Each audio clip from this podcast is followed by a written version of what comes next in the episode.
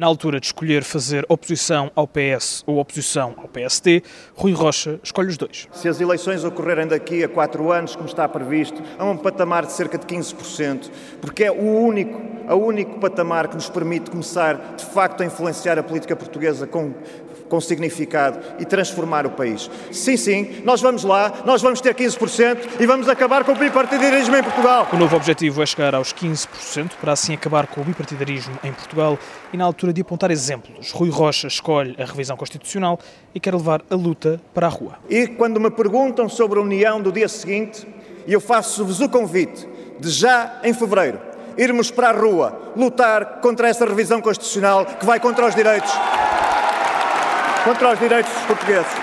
A iniciativa liberal chama para si a responsabilidade de liderar a oposição, fala num governo morto, mas aponta também o dedo a Luís Montenegro.